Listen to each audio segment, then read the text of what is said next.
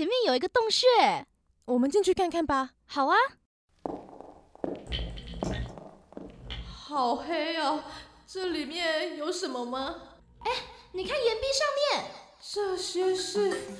古人留下来的动物壁画，难不成这里是动物记录点？可爱的大象在东南亚国家是相当重要的动物，也因此流传下来非常多的故事，还有节庆跟信仰。其中，印度教跟佛教都有着跟大象有关的传说哦。在远古时期，早在印度教跟佛教诞生兴起之前。东南亚的人民就认为啊，白色的大象代表着雨神，是生命和丰收的象征。之后，在印度神话中，白象成了战神因陀罗的坐骑；而在泰国的佛教传说中啊，佛祖的母亲摩耶夫人曾经梦见释迦牟尼坐着莲花宝座，带着银项圈，以白象的形象出现。这只白象，它发出好听的声音，而且还跪下来，用额头碰触地面磕拜之后呢，再轻柔地撞向夫人右侧的肚子。摩耶夫人她清醒之后，就把这个奇妙的梦跟占卜师说，占卜师就预言说，不久后要出世的王子会成为伟大的国王，或者是泽庇后世的宗师。而这一位王子正是后来成为释迦牟尼佛的乔达摩悉达多，因此泰国佛教徒啊坚信白象是庇护王权的象征，更是佛祖的转世化身哦。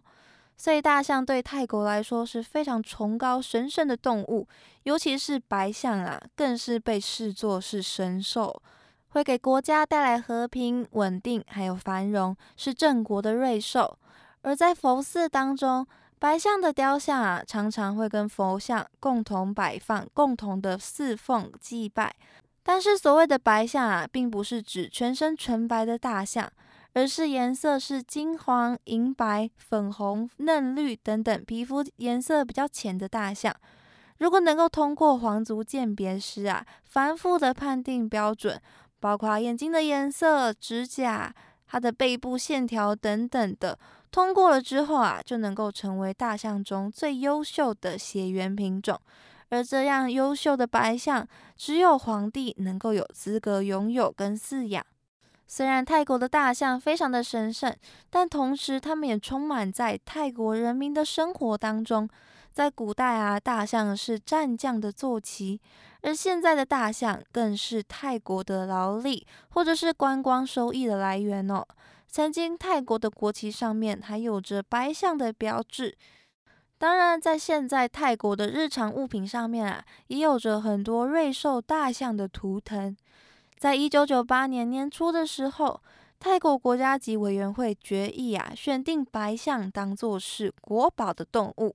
政府内阁呢，又依照保护泰国大象协调委员会的建议，在同一年一九九八年的时候哦。想要借由这个节日唤起泰国人民大象在泰史中重要的意义，进而呢达到保护认识大象的效果。在这一天呐，泰国的大象会全部都放假，而且还会被招待很多的水果还有美食。除了国家大象日，每一年的十一月的第三个礼拜的周末，也是泰国的象节哦。除了泰国有象节，周边的国家也有属于他们的大象节日。像是辽国在每一年的二月十六号的时候会举行象节，而刚刚有提到的印度当然也有啦。印度的象节是在每一年的八月底到九月初，整整为期十天的庆祝活动，非常的盛大。而其中的八月二十七号是印度神明格涅莎的生日。原本这个格涅莎啊，跟大象是没有什么关系的，但是印度教还是把它跟象头神呢当做是同一个神明，所以格涅莎就成为了象头人身的象头神了。关于这个格涅莎象头神的出现，有非常多的说法还有故事流传着，而其中流传最广的呢，是跟雪山女神有关系。传说中啊，湿婆的妻子雪山女神的儿子就是格涅莎。雪山女神在沐浴之前呐，用她身上擦掉的一些污垢还有油脂，创造出了一个小男孩来当做她的儿子，也就是格涅莎。他告诉格涅莎说，在他出狱之前呐，不要让任何人进家门哦。而过了不久，师婆就回到家里面要去见他的妻子了，但是格涅莎听从雪山女神的话，不让任何人进去，也当然就不让师婆进去啦。师婆啊，他不知道这个格涅莎啊，其实是他的儿子，他就很生气的跟他打了起来，最后还把他的头给砍下来了。这个时候，雪山女神她洗完澡出来，得知了格涅莎被杀死的事实之后，非常的难过生气。师婆为了安慰他的妻子，就到外面去寻找可以替代的头颅。办法呢是带着他的儿子朝北边走。因为北边呢是跟智慧有关的吉利的方向，当他遇到了第一种生物啊，就可以把他的头颅放到他的儿子身上。结果啊，师婆她首先遇到的是一只快要死掉的大象，师婆就把大象的头放在格涅莎的身上，然后把它复活。从此之后，格涅莎就是象头人身的样子，而这个呢，就是象头神的由来。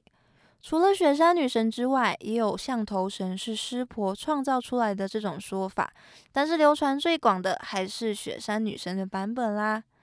那么，以上就是大象在各个不同的国家所成为的各国信仰，还有流传下来的不同故事啦。